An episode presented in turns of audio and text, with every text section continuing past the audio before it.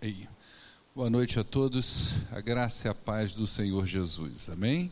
Prazer tê-los aqui nessa noite, para juntos nós termos mais uma noite de louvor, de adoração, né, de entrega de vida ao Senhor. O meu desejo é que esta noite seja uma noite significativa para você, uma noite ímpar, que é a oportunidade que Deus nos dá todos os domingos, ou todas as vezes que nós temos esse privilégio de ouvir o que ele tem para dizer para nós. É sempre uma oportunidade ímpar da gente ouvir algo diferente da parte de Deus.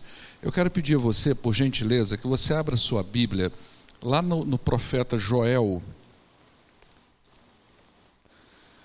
e mantenha ela aberta aí no capítulo 2, que é o texto que a gente vai ler, e depois, se você puder continuar com ela aberta, embora a gente não vá fazer uma exposição bíblica aqui agora, mas a gente vai falar de algumas coisas a respeito do livro de Joel como um todo, tá ok? Então, capítulo 2, nós vamos ler aí a partir do verso de número 12. Joel fica lá no Antigo Testamento, fica depois de Oséias, fica ali antes de Miqueias, Naum, Obadias, fica ali naquele meio ali, tá? Hoje, no culto das cinco e meia, tinha uma irmã que achou que Joel não estava na Bíblia dela. Mas está. Ok? Então, diz assim a palavra de Deus. Verso 12 do capítulo 2. Agora, porém, declara o Senhor: voltem-se para mim de todo o coração, com jejum, com lamento e com pranto rasguem o coração e, não as vestes, voltem-se para o Senhor, o seu Deus, pois Ele é misericordioso e compassivo. Ele é muito paciente e cheio de amor, e Ele arrepende-se e não envia desgraça. Talvez Ele se volte atrás e arrependa-se, e ao passar deixe uma bênção. Assim vocês poderão fazer ofertas de cereal e ofertas derramadas para o Senhor, o seu Deus toquem a trombeta em Sião, decretem jejum santo, convoquem uma assembleia sagrada, reúnam o povo, consagrem a assembleia, ajuntem os anciões, reúnam as crianças, as crianças, mesmo as que mamam de peito, até os recém-casados, eles devem deixar os seus aposentos. Que os sacerdotes que ministram perante o Senhor chorem entre o pórtico do templo e o altar, orando: Poupa o teu povo, Senhor. Não faças da tua herança objeto de zombaria e de chacota entre as nações, porque se haveria de dizer entre os povos: Onde está o Deus deles? Vamos orar ao nosso Deus. Quero pedir a você que baixe sua cabeça por um instante. Senhor, nós queremos agradecer ao Senhor esse privilégio que o Senhor nos dá de podermos estar aqui de pé na tua presença, não só aqui presencialmente, ó oh Deus, na igreja, mas os irmãos que estão acompanhando aí pela live, no Facebook, no YouTube, nós agradecemos por esse recurso que o Senhor nos dá, de podermos, ó oh Deus, participar desta mesma comunhão, desta mesma palavra aqui e também com aqueles que estão em casa.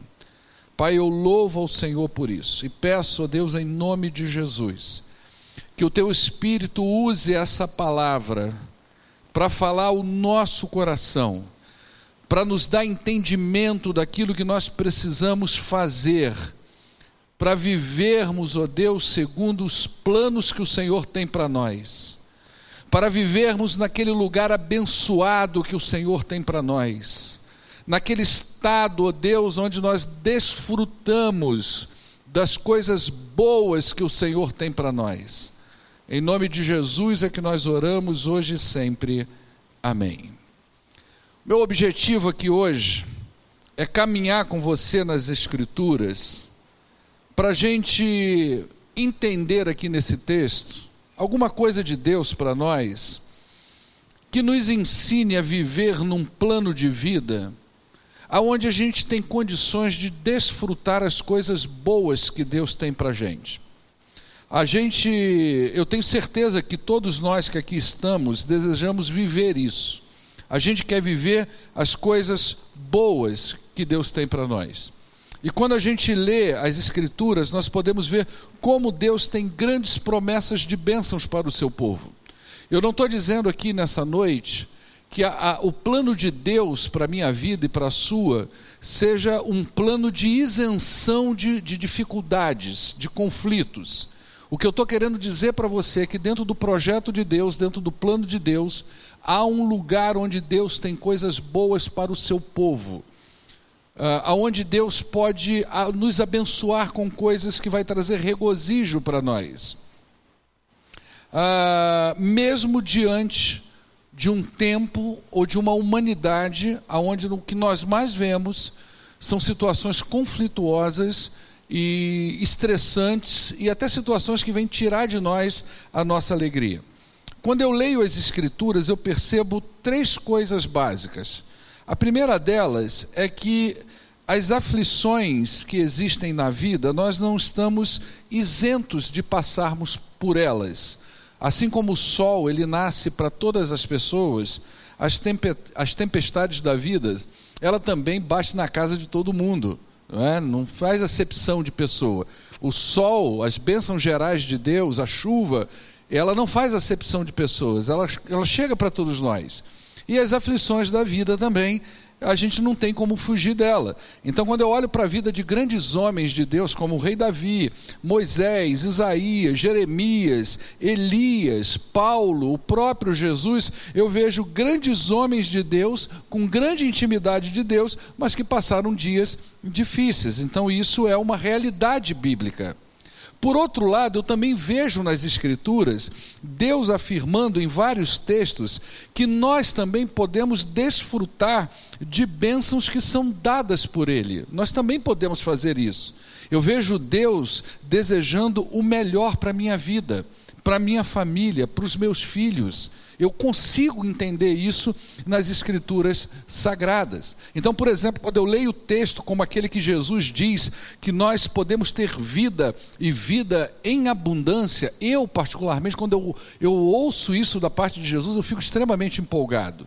Pois eu entendo que Ele pode me dar algo para que eu possa me alegrar aqui nessa vida, assim como na eternidade. Eu consigo entender isso da parte de Deus para a minha vida. E aí, quando eu penso num texto como esse de Jesus falando que, nós, que ele veio para me dar vida em vida em abundância, eu confesso para você que eu, eu sinto particularmente uma espécie de vida emanando dentro de mim. Eu me sinto alegre, eu me sinto feliz, eu sinto, eu sinto uma incrível vontade de viver. As coisas ficam boas para a minha vida. E aí, quando eu penso nessa fala de Jesus e em tantas outras promessas que Deus tem na Bíblia, eu amanheço num estado de êxtase, que eu quero abraçar os meus filhos, eu quero abraçar a minha esposa, eu quero sentir alegria na presença do Senhor. E até brinquei aqui no culto de 5 e meia, que o Davi estava aqui, né, que muitas vezes os meus filhos eles me veem nesse estado de êxtase e às vezes o Davi fala assim: "Ih, hoje o pai está feliz, vamos pedir alguma coisa a ele", né? Mas ele, ele não sabe que na verdade aquela aquele estado de êxtase que está dentro de mim não é um estado maníaco, não é um estado de euforia passageira, mas é da lembrança da minha vida com Deus do que, que Deus tem para mim, das promessas de Jesus, da vida abundante. Então eu me sinto feliz, eu gosto de viver assim, eu sinto felicidade quando eu penso nas coisas de Deus. E aí eu me lembro daquela fala do rei Davi, por exemplo, quando depois daquela, da, daqueles problemas de pecado que todos nós sabemos que Davi teve, de tudo que Davi passou fugindo de Saul, e aí num momento de confissão, ele diz para Deus assim: me devolve a alegria da minha salvação. Eu penso que a alegria da salvação é um pouco disso. É quando a gente olha ao nosso redor e vê que as coisas às vezes não estão tão boas como nós gostaríamos. Que às vezes a gente nem está vivendo aquilo que nós gostaríamos de estar vivendo. Mas flui dentro de nós uma alegria incrível que ela só pode vir do Espírito Santo de Deus. E a gente olha para a casa da gente e vê, meu Deus, como Deus está presente aqui. E aí a gente quer abraçar os familiares. Eu quero abraçar o meu filho, eu quero abraçar minha filha, eu quero abraçar a minha esposa, eu quero olhar para ela e dizer para ela: olha, ela deve estar tá me vendo aqui, como eu te amo. Eu quero fazer o que eu faço todo sábado. Todo sábado eu gosto de fazer isso pela minha esposa. Eu levanto primeiro com ela, eu vou na cozinha, eu preparo o café, eu ponho numa bandeja e levo na cama para ela. Amém ou não, irmãos? E as irmãs, amém também? Todo sábado eu faço isso pela minha esposa. Não precisa ser dia de aniversário, não precisa ser dia de festa de casamento. Todo sábado eu faço. E fico chateado quando ela. Não, hoje eu vou tomar. Não, não vai. Você vai ficar na cama esperando eu levar para você. Eu sinto alegria no Senhor, porque eu entendo que o Senhor quer isso para mim, para minha vida, para minha família. Então as Escrituras me deixam alegre, radiante, esperançoso. O dia se torna mais brilhante todas as vezes que eu penso no meu Salvador. E eu louvo a Deus todos os dias pelo que eu tenho no meu coração. É muito precioso isso que Deus tem para nós. Mas eu vejo também uma terceira etapa nas Escrituras Sagradas. Eu vejo como nós podemos atrapalhar tudo isso. Como nós temos a habilidade de tornar tudo pior. Nós somos expert na triste realidade de estragar a festa que Deus tem para nós. A gente azeda a massa sem nem perceber que nós estamos fazendo isso. A gente estraga tudo que Deus tem para a vida da gente sem a gente nem perceber que a gente está fazendo uma coisa dessa. A gente vai azedando a coisa. E a gente vai podando o próprio Deus de exercer em nós aquilo que ele tanto gostaria de fazer. Eu não sei se você já leu esse livro de Joel aí. Quando a gente vai ler um profeta, é complicado. Porque profecias na Bíblia, Joel é o, é o que a gente chama de profeta menor. Por que, que, ele é um profeta menor? Não é porque ele é pequeno e nem porque ele tem menos valor do que os outros profetas, é porque ele escreveu menos. Então, você pegar Joel, o que ele produziu aqui, que você tem quatro capítulos, e você pegar os mais de 60 capítulos, 50 e poucos, 60 capítulos tem Isaías, você vai ver que tem, você tem um grande e um pequeno nesse sentido, um profeta maior e um profeta menor. Então é o nível de produção, não a importância da pessoa e nem a estatura dela. Então Joel é um profeta menor, mas a sua profecia traz complexidade como qualquer outra.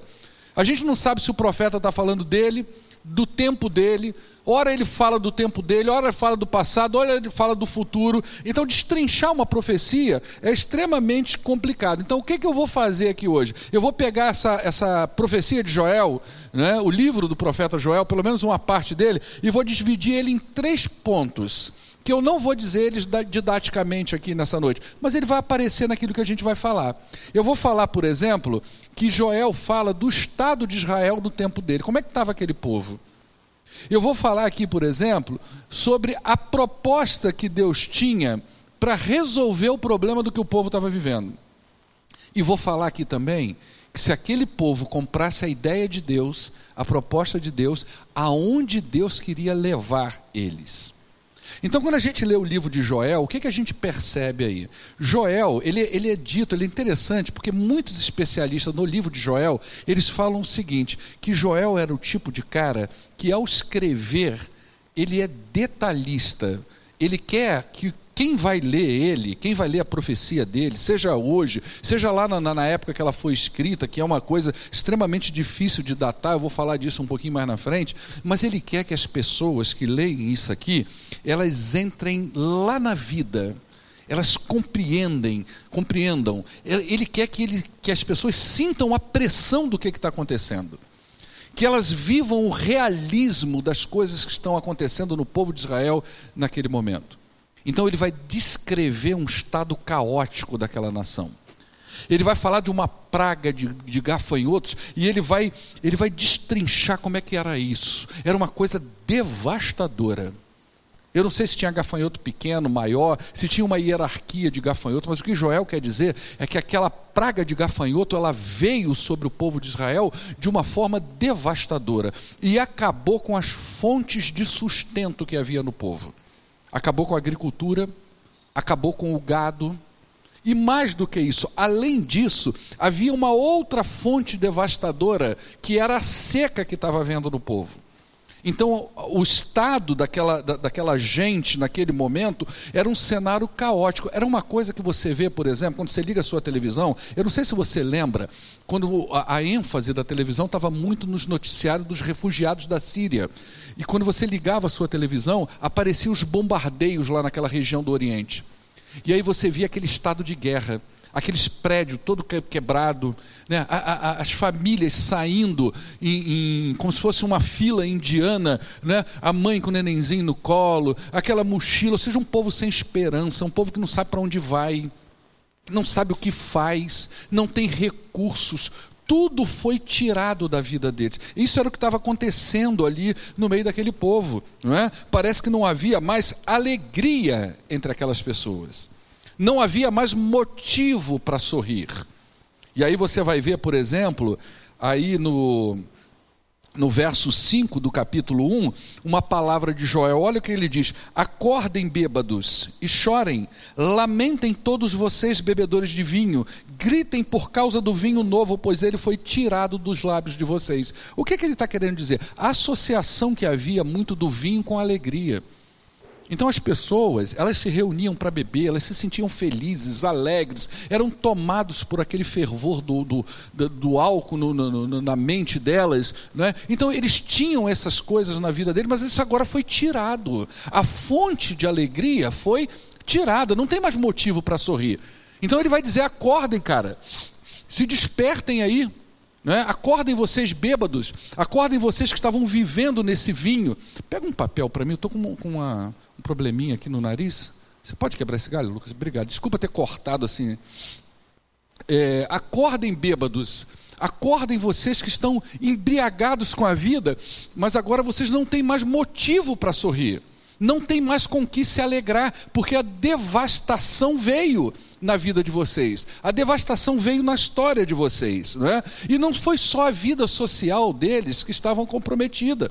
Eles não estavam com problemas só na vida social, eles estavam com problemas também na religião. A religião foi prejudicada. Então você vê aí, por exemplo, no verso 9 do capítulo 1, uma outra questão. Obrigado, Lucas, Deus te abençoe. Uma outra questão que você vê aí muito forte no verso 9 do capítulo 1, que ele vai dizer assim: as ofertas de cereal e as ofertas derramadas foram eliminadas do templo do Senhor. Os sacerdotes que ministravam no templo, agora eles estão de luto. Olha só como que a coisa, ela teve problema até na religião. Até a forma de culto deles agora estava comprometida devido ao que eles estavam vivendo, não é? E por que que a vida estava desse jeito? Por que que aconteceu isso? É, e aí, como é que a gente entende isso aqui? A gente não sabe, por exemplo, quando que Joel escreveu isso. Uh, o, as profecias de Joel, diferente de outros profetas, que, que as pessoas que estudam a Bíblia conseguem localizar esses profetas no tempo. Mas Joel não. Joel, você vai encontrar gente dizendo que Joel escreveu isso aí nove séculos antes de Cristo, antes do cativeiro babilônico. E vai ter gente dizendo que ele escreveu lá no tempo dos Macabeus, depois do cativeiro babilônico, no período intertestamentário. Então a gente não sabe exatamente as datas de, desse, desse texto, se isso aí era pré-exílio, se era no exílio, se era depois do exílio. O consenso, o que normalmente se diz, é que os escritos de Joel foi depois do exílio. O que, que é depois do exílio? Eles voltaram do, do tempo da, da prisão na Babilônia, naqueles 80 anos da Babilônia, começaram a reconstruir a vida. É aí que entra outras profecias também. Eles começaram a reconstruir a vida, mas eles estavam vivendo um momento espiritual de apostasia. E o profeta, o profeta ele é interessante, porque o profeta não é como o sacerdote. O sacerdote é aquele sujeito que nasce lá no meio do povo, ele vem de uma linhagem de família e ele já cresce no templo. Você sabe que ele vai ser sacerdote, porque o pai dele é sacerdote, o avô dele foi sacerdote. A linhagem dele é uma linhagem sacerdotal, ele está sendo preparado para aquilo. Mas o profeta não é esse cara. O profeta é o cara da hora. O profeta é o cara da ocasião. Ele surge quando tem um problema, quando tem um defeito. O profeta, ele é a boca do Senhor para dizer o que está de errado, quais são as consequências e o que, que o povo precisa fazer. E no geral, quando a gente entende as profecias, você vai ler as profecias, no geral, os profetas surgem quando há uma apatia espiritual no povo há um descaso espiritual. E era justamente isso que aconteceu aqui. O descaso espiritual do povo de Israel foi um descaso que levaram eles a viver toda a tragédia que eles estavam vivendo na vida deles. E isso não é só no geral da sociedade, mas é dentro das casas das pessoas. A gente vai ver hoje, por exemplo, né, se a gente trazendo isso para o dia de hoje, se a gente for, for analisar o descaso espiritual da humanidade, você não vê só uma nação com problemas você vê a, a casa das pessoas. Né? Hoje a gente está aí, gente, finalizando o mês de setembro. Eu não sei se vocês estão acompanhando, mas como se está falando de depressão e suicídio.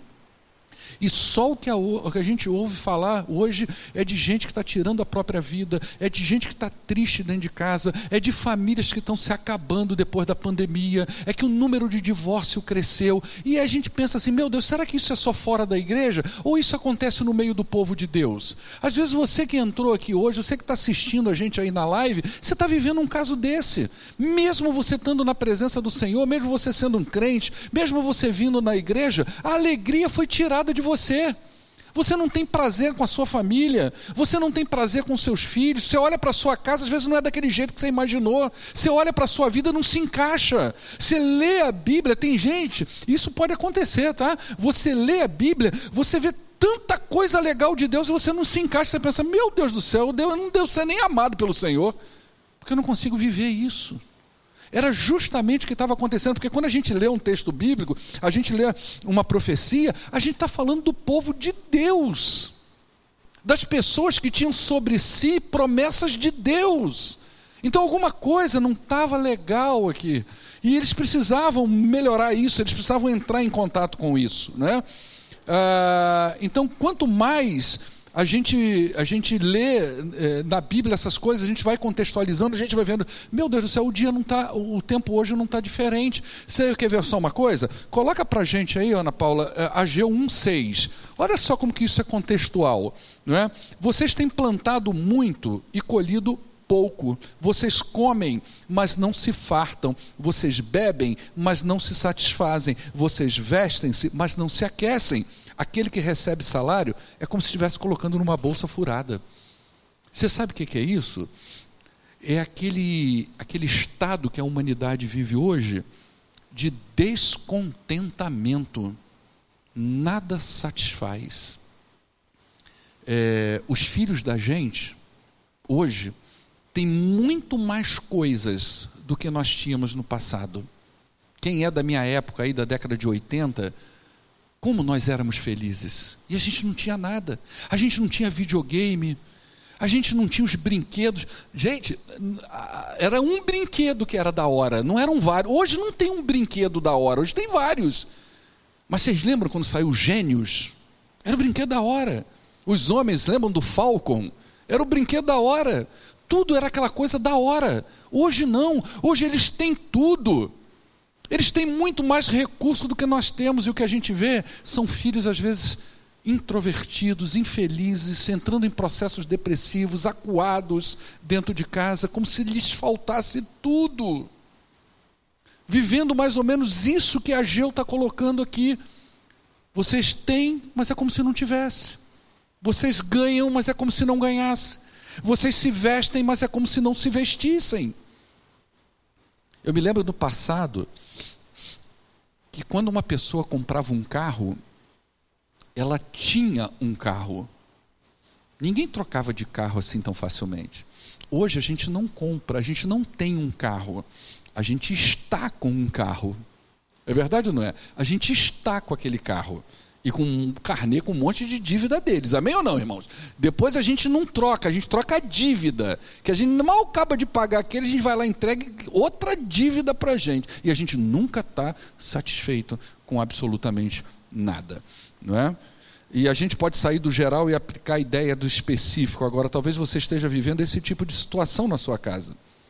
As coisas às vezes não vão bem para você, sua família não está legal, seu casamento não reflete aquela proposta inicial, aquela proposta de Deus, para que ele seja uma bênção, para que ele seja gostoso, vibrante, alegre, para que seja um casamento, uma família, uma vida que reflete aquilo que Deus tem feito na vida da gente. Como é gostoso a gente pensar no Salvador e sentir felicidade. Hoje mesmo tava, a minha esposa estava passando essa camisa lá e eu gosto sempre de. Eu sempre falo para a Maria, senta aqui para eu ficar olhando você. Eu gosto de ficar olhando ela. Eu, eu falava umas coisas legais para ela, eu gosto de fazer isso. E eu falava para ela: puxa vida, como é bom ser casado com você. Como foi legal tu ter entrado lá na nossa igreja naquela década lá, naquele, naquele dia, né? E a gente poder se encontrar ali, a gente formar uma uma família, né? Hoje a gente vê aí, é, a gente, Deus proporciona a gente. Eu sou uma pessoa que lembro de muitas coisas, né? E cada vídeo de missões desse que passa aí dessa música, essa moça que canta aí, a gente era da mesma igreja, lá onde eu e a Marina conhecemos. Ela era aluna de escola bíblica da Marina, a Sara. Então eu olho e falo, puxa, Marina, lembra de quando a gente era lá do, do, daquela igreja e a gente se curtia e a gente namorava? Como foi bom a gente ter encontrado? Essa é a proposta inicial. E ela tem que perdurar até o dia da morte da gente. Poder olhar os nossos filhos e, com todos os limites deles, sentir prazer e alegria na vida deles, principalmente quando eles estão no Senhor. Né? E às vezes não é isso que está acontecendo. Às vezes a gente tenta recomeçar coisas que não deram certos, não deram certo mas recomeçamos pelo lado errado porque não sabemos fazer a coisa certa. E enquanto uma pessoa não aprende que o controle da vida precisa estar nas mãos de Deus, sempre correremos o risco de fazer errado novamente. A história de Israel mostra isso. Quantas vezes esse povo prometeu a Deus: nós vamos ser diferentes, nós vamos recomeçar de uma forma certa, mas não dava certo. E Deus não estava feliz com o estado de ruína desse povo, o povo amado dele, como Deus também não se sente feliz quando nós não estamos felizes. É igualzinho um pai ou uma mãe, gente. Quando olha para o filho e pensa assim: meu filho não está feliz. Qual pai que sente prazer em ver que o filho não está feliz? A mesma coisa é Deus quando olha para a vida da gente. Se a gente não está vivendo a alegria dele, a felicidade dele, Deus também não se alegra com isso na vida da gente. Então, o, o que Deus queria para o povo de Israel na época de Joel, não era o que eles estavam vivendo no capítulo 1. Deus queria para esse povo o que ele fala lá no capítulo 2, a partir do verso 18, que eu vou ler no final.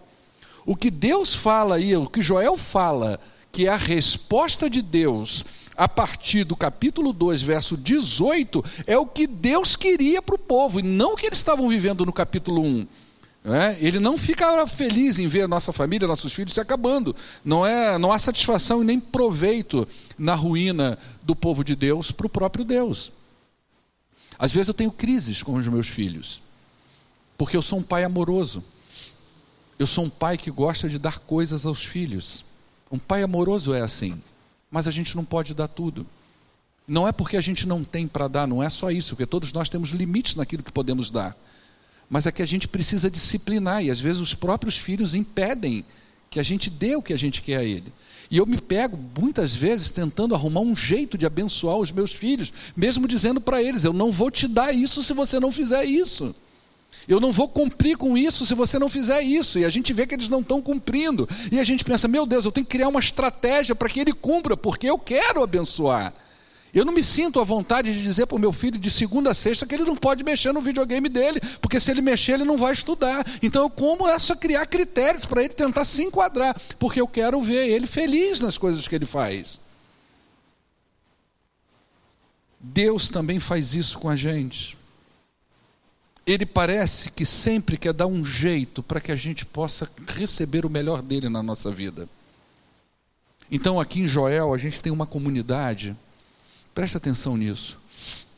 A gente tem uma comunidade aqui em Joel que está vivendo um estado caótico. Não tem alegria, não tem felicidade, não tem paz no coração, não tem vibração espiritual no coração. E no capítulo 2, verso 18 a 27, acho que é 18 a 27, eu tenho o que Deus deseja para a vida deles. E entre esses dois polos, eu tenho aquilo que Deus diz que eles precisam fazer para que eles saiam desse lugar e venham para esse. Você consegue pegar a visão aí para a sua vida? Que Deus quer pegar você aonde está e levar para onde Ele quer. Que Deus também não tem essa satisfação que sua vida, sua família viva tristeza. Ele quer pegar você onde você está. Se a coisa não está boa, Deus quer pegar você aí onde você está e quer levar para o lugar que Ele tem para você. Mas entre essas duas coisas tem uma coisa que liga o lugar onde a gente está com o lugar que Ele quer para nós. E é justamente os textos que nós lemos, o capítulo 2, dos versos 12 ao verso 17 três atitudes que nós precisamos tomar aí, que está nos versos 17, 12 é, a 17 do capítulo 2, para a gente conectar esse mundo que às vezes a gente está com o mundo que Deus quer para nós. A primeira delas é a rendição. Presta atenção nisso. Você sabe o que é rendição? Rendição é aquela atitude que uma pessoa ou um grupo toma numa guerra quando ele reconhece que ele é mais fraco que ele não tem recursos para enfrentar o inimigo, ele reconhece a sua ruína. O povo de Israel precisava disso. Eles precisavam reconhecer que aquilo que eles estavam vivendo não era legal que tinha um lugar melhor para eles. Então você observa o que Joel, nos versos anteriores, diz a esse povo. Tá? O verso 5 do capítulo 1. Olha só. Acordem o que é acordar? O que, que Joel estava dizendo? Cara, se liga no que está acontecendo. Olha para a tua história. Olha para a tua vida. Olha para a tua família. Olha onde as coisas estão caminhando. Olha para a tua história. Acorda. Está aí no verso 5 do capítulo 1. Olha o verso 11 do capítulo 1. Desesperem-se. Olha que palavra forte. Ele está dizendo para o povo: cara, vocês têm que entrar num estado de angústia profunda pela situação que vocês estão vivendo. Desesperem-se. Verso. Verso 11, né? Desesperem-se, chorem, produtores de vinho, fiquem aflitos pelo trigo, pela cevada. Essa palavra chorem aí, em algumas traduções, ela vem trazer a ideia de prantear uma irmã até me perguntou aqui depois do culto das cinco e meia, pastor, o que, que é prantear? Traduz para mim prantear. Como é que eu diferencio um choro de um pranto? Eu disse para ela, usei um exemplo. Quando eu assumi o ministério pastoral, eu fui no meu primeiro velório. Um jovem de aproximadamente 25 anos, filho único, com uma carreira promissor na Polícia Civil, morreu num acidente de trânsito. Em torno de 25 anos. Ele era noivo de uma ovelha minha. E eu cheguei com alguns irmãos da igreja por volta de 8 horas da noite no velório, que ia ser numa outra cidade, e o enterro foi no dia seguinte às 8 da manhã. Estava eu, a Marina e alguns irmãos. Nós passamos a noite no velório, na frente da capela, dentro de um carro. E lá de dentro da capela só se ouvia o choro de uma mãe de uma noiva reversando a madrugada inteira. Um choro agonizante, que não era um choro de lágrimas nem da boca humana, mas ele provinha do fundo da alma e do coração. Esse é o pranto que Deus pede ao povo de Israel.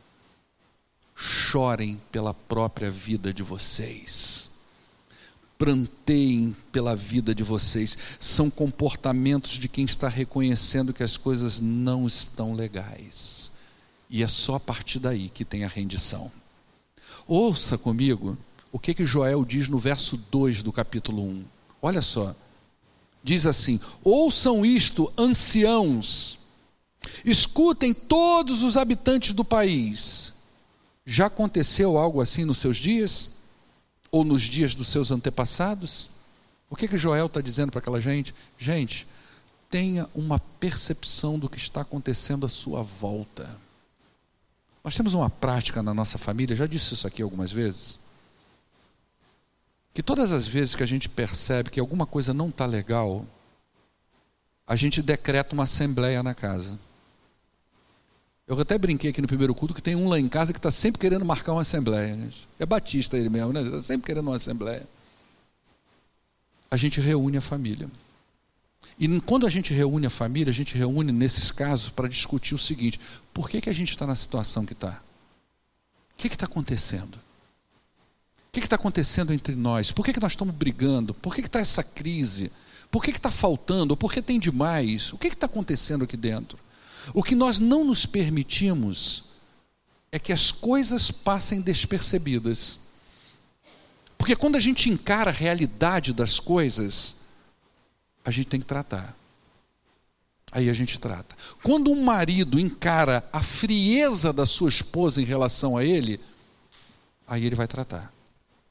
Quando uma mulher encara a frieza do seu marido em relação a ela, ela vai tratar.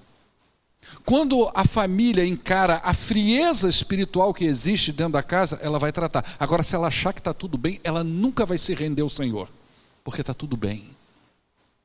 O povo de Israel viveu muito com essa cabeça: está tudo bem. Cara, como está tudo bem? Tem um monte de gafanhoto comendo tudo. A gente não tem nem como fazer uma oferta ao Senhor na igreja, está tudo bem? Que isso?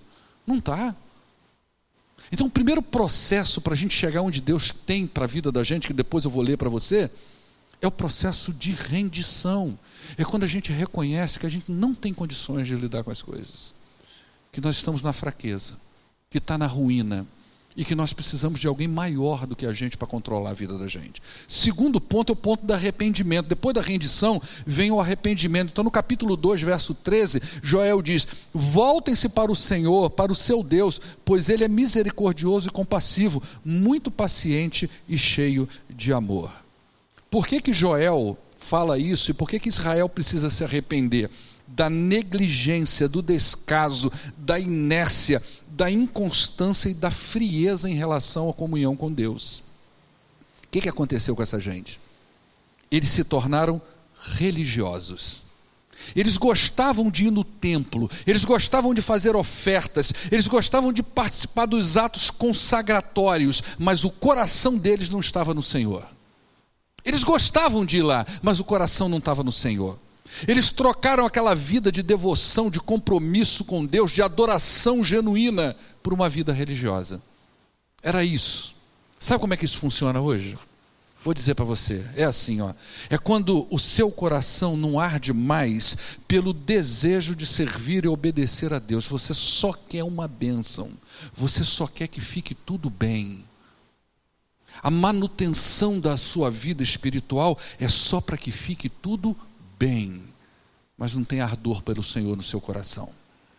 É quando cumprir o que a religião manda você fazer é mais importante do que reconhecer que você é um pecador. Por isso que eu digo que é muito mais fácil viver pelas obras do que pela fé. Porque as obras amenizam a nossa consciência. Agora, pela fé, eu preciso reconhecer quem eu sou.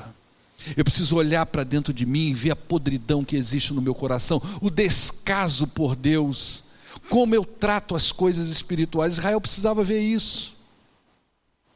É quando você vem à igreja aos domingos e você traz a sua família, achando que isso por si só vai produzir uma mágica, que tudo vai dar certo. Mas não dá. A mágica não acontece. Sabe por quê? Porque durante a semana você não ama o Senhor.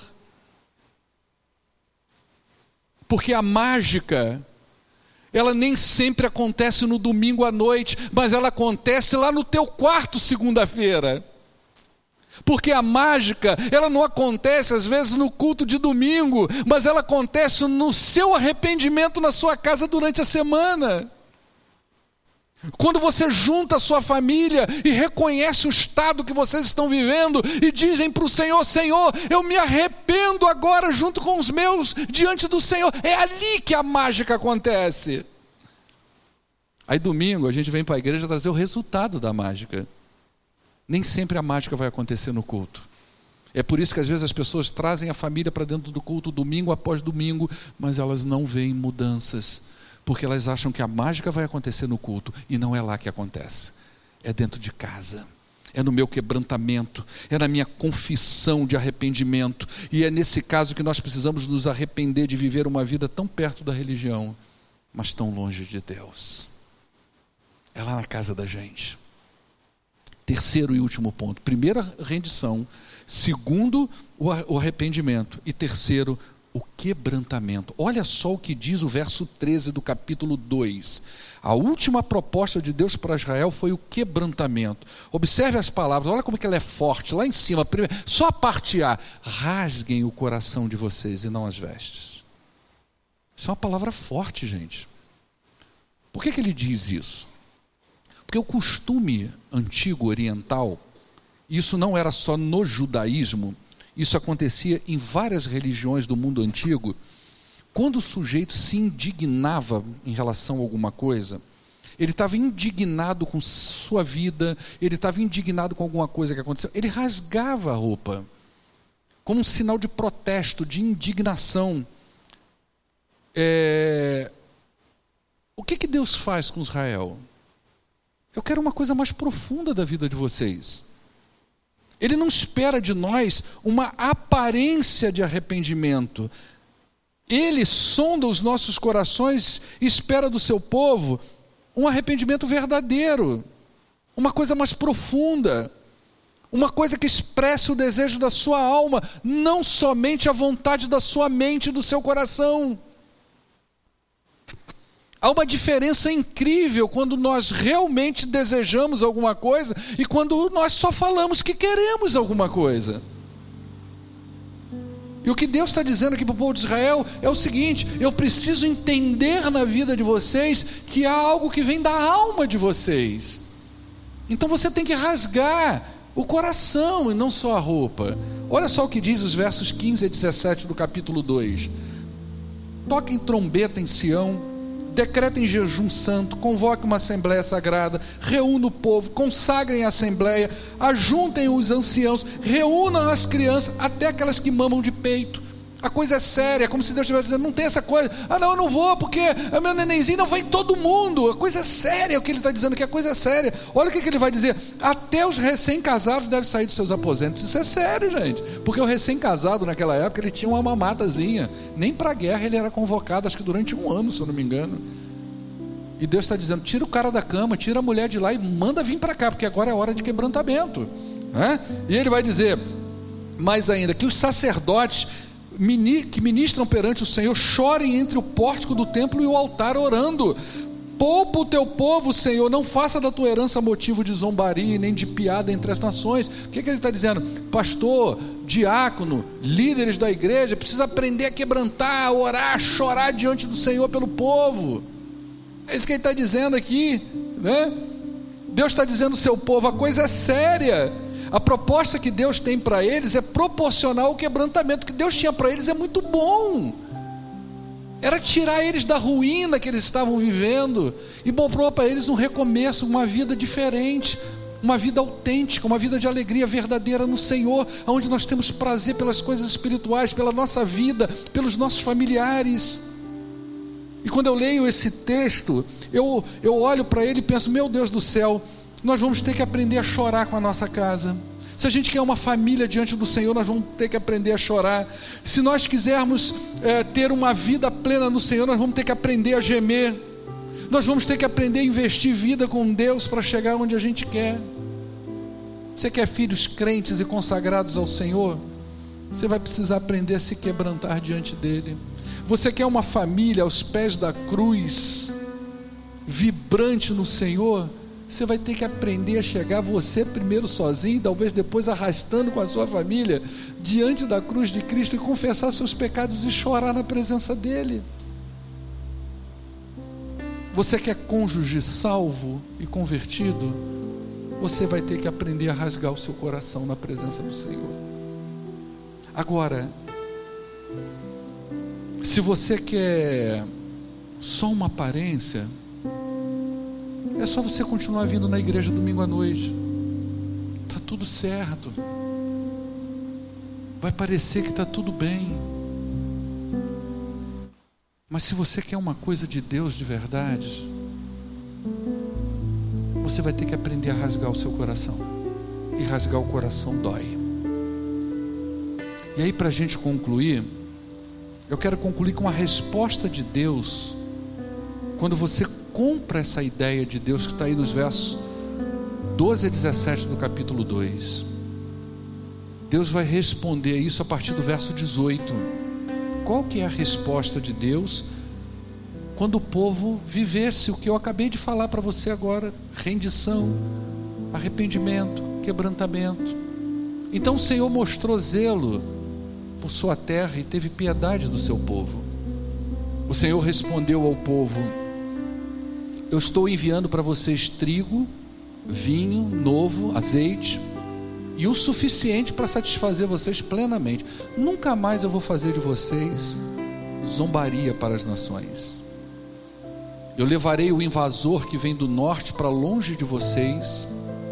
Eu vou empurrar eles para uma terra seca e estéril, a vanguarda para o mar oriental e a retaguarda para o mar ocidental, e a sua podridão subirá e o seu mau cheiro se espalhará. Ele tem feito coisas grandiosas. Provavelmente ele está se referindo aos gafanhotos que ele ia tirar de lá. Não tenha medo, ó terra Regozije-se e alegre-se, o Senhor tem feito coisas grandiosas. Não tenham medo, animais do campo, pois as pastagens estão ficando verdes novamente.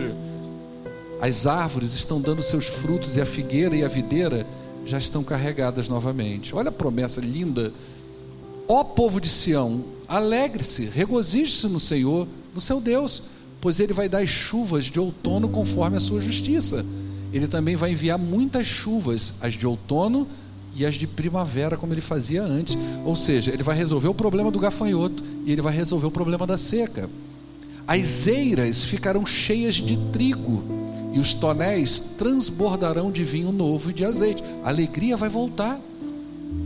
Vou compensar vocês pelos anos de colheitas que os gafanhotos destruíram.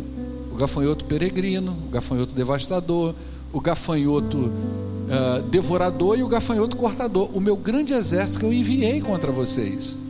Vocês comerão até ficarem satisfeitos e louvarão o nome do Senhor, o seu Deus, que fez maravilhas em favor de vocês. Nunca mais o meu povo será humilhado. Então vocês saberão que eu estou no meio de Israel, eu sou o Senhor, o seu Deus, e não há nenhum outro. Nunca mais o meu povo será humilhado. Olha que promessa de Deus para a vida da gente. Você consegue entender? Não sei se você conseguiu entender. O povo de Israel, no capítulo 1, estava vivendo uma coisa que não era legal. Deus precisava que eles se atentassem para a vida deles, entrassem numa rota, num processo de rendição, arrependimento e quebrantamento, para que eles pudessem viver isso aí que está descrito agora. Então, o que, que fica para nós aqui? eu aprendo que eu preciso ser realista em relação à minha vida. Se eu estou identificando que as coisas não estão boas, eu preciso tomar providências espirituais. A gente não tem que tamponar nada para debaixo do tapete.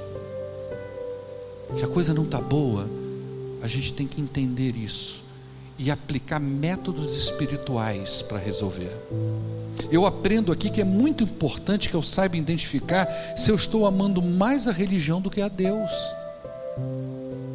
Poxa, olha só, não sei se você lembra do capítulo 14 de João que eu ensinei aqui, um dia desse, quando Je Jesus diz assim: Não se turbe o vosso coração, creia em mim, creia em Deus.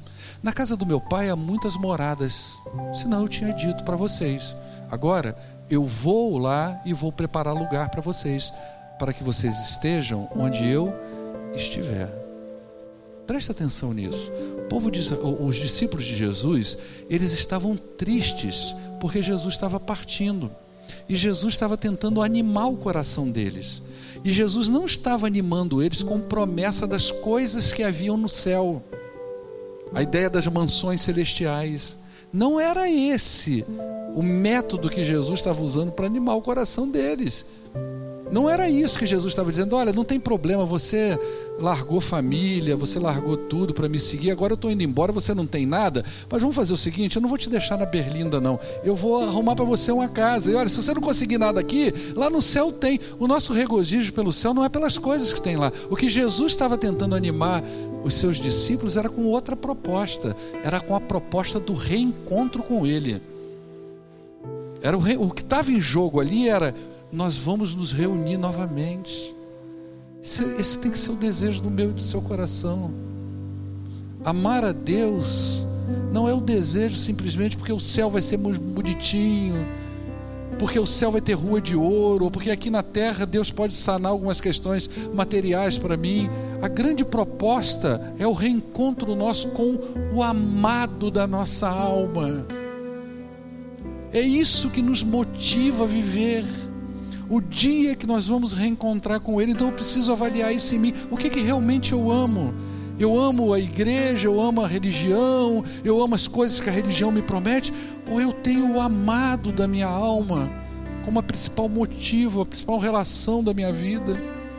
Eu aprendo aqui que eu preciso aprender a ter um momento de açós com Deus, e nesses momentos de açós, eu preciso aprender a confessar pecado.